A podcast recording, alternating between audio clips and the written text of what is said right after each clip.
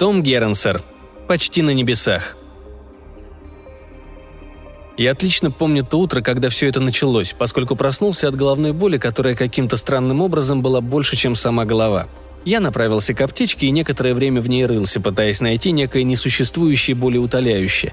А потом раздался тот самый стук в дверь, казалось бы, такой привычный, но столько предвещающий. Только на этот раз пришел ко мне не торговый агент и не парень, которому не справиться с проколотой шиной, и даже не парочка молодых людей, пытающихся обратить меня в синтоизм, а верзила в комбинезоне, какой-то засаленный.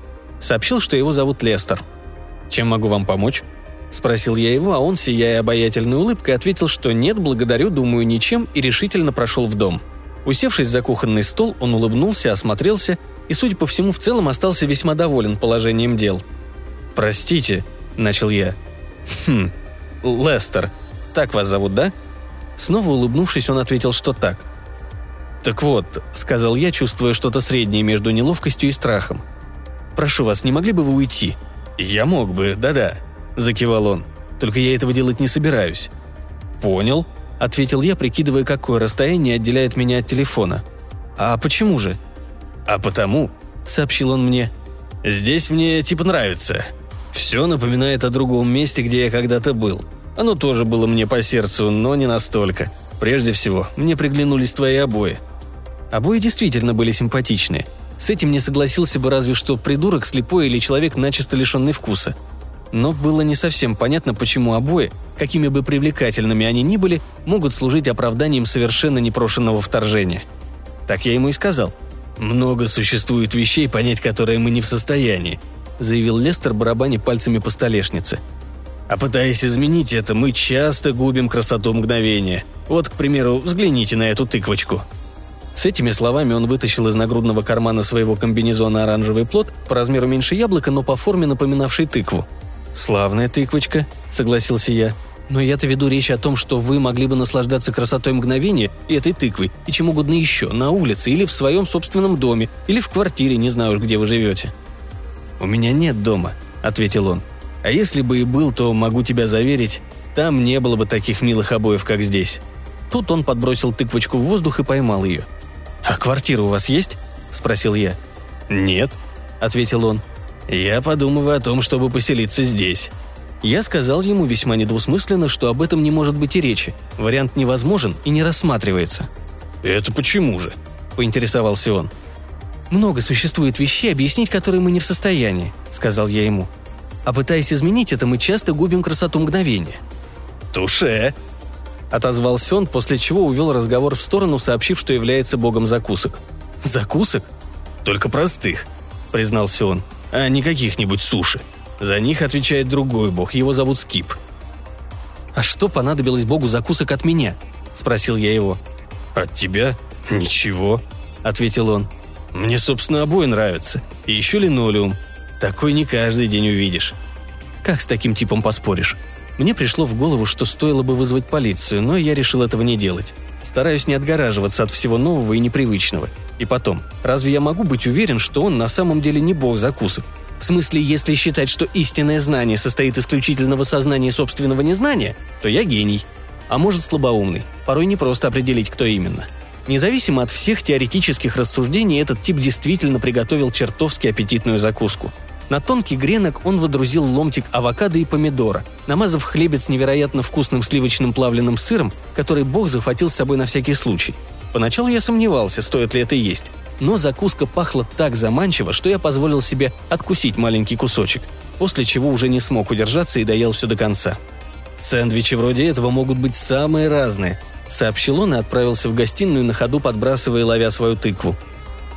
Я уже собирался пойти следом, когда в дверь еще кто-то постучал, и я пошел посмотреть, что это за посетитель. Оказалось, это посетительница. Дама с сумочкой из искусственной кожи и с невообразимой завивкой сразу же перешла к делу и спросила, можно ли видеть Лестера. «Да, он здесь», — сообщил я ей. «Он только что сделал мне сэндвич». «А тыква при нем?» — поинтересовалась она, и я ответил утвердительно. «Слава богу», сказала она, и не успел я спросить, какого именно бога она благодарит, как дама, отодвинув меня в сторону, протопала в дом, звеня браслетами. Я последовал за ней, чтобы наблюдать дальнейшее развитие событий. Я догнал ее, когда она уже стояла над Лестером, устроившимся перед моим телевизором и смотревшим телемагазин. «Ида!» – воскликнул он при виде ее. «Лестер!» – закричала она в ответ. Верзила поднялся с моего кресла, после чего они заключили друг друга в объятия. Когда они кончили обниматься, Лестер повернулся ко мне и произнес. «Ида, это Мо. Мо – это Ида». «Меня зовут Билл», – сказал я ей. «Привет», – улыбнулась она мне. «Ида – богиня выноса мусора», – пояснил Лестер. «Я появляюсь по четвергам и бываю очень полезна», – поведала она. Я уже был готов вышвырнуть обоих на улицу, но тут меня осенило, что мне, возможно, очень повезло. «А вы, случайно, не знакомы с богиней общего массажа всего тела, а?» – спросил я их. «Вообще-то это не богиня, а бог», – ответила Ида. «Да кто бы ни был», – сказал я. Следующий день в моем доме прошел оживленно.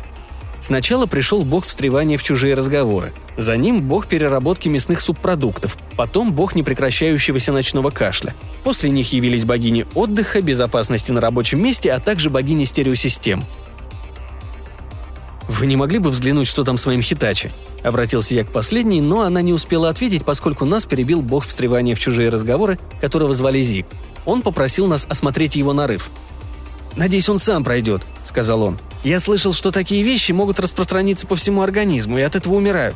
Кстати, миленький тут линолеум. И где ты только раздобыл те светильники, что висят у тебя в ванной?»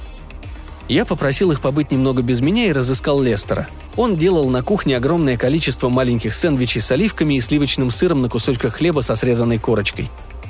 «Сливочный сыр твой любимый, да?» – спросил я.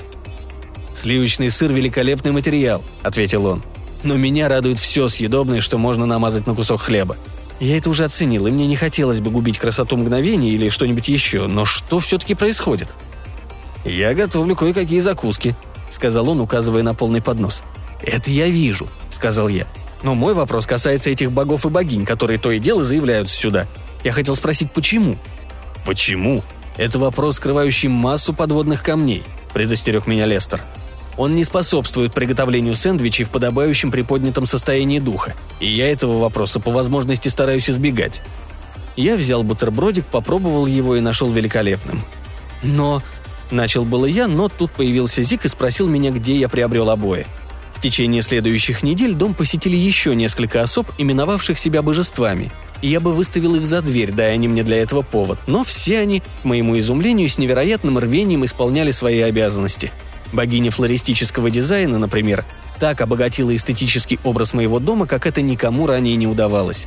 Благодаря богу полезных для здоровья и при этом недорогих блюд, мои ужины стали намного разнообразнее, а уж о том, как здорово, когда в твоем доме поселился бог мытья унитаза, пожалуй, можно и не распространяться – Конечно, бывали и не самые приятные моменты, скажем, визиты богини напоминания о мелких недостатках вашего характера или бога, действующего на нервы смеха. Но, как говорится, не разбив яиц и омлет не сделать, что мне и демонстрировал каждое воскресное утро бог необычно аппетитных завтраков. Однако все на свете, будь оно хорошим, дурным или еще каким, рано или поздно обязательно приходит к концу.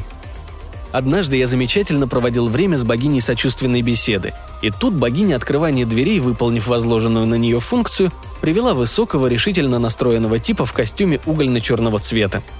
Он объяснил, что является башком абсолютного агностицизма, и на этом, в общем-то, все и закончилось. Ах да, он еще отметил мой хороший вкус, похвалил шкафчики и столешницы, которые я подобрал для кухни –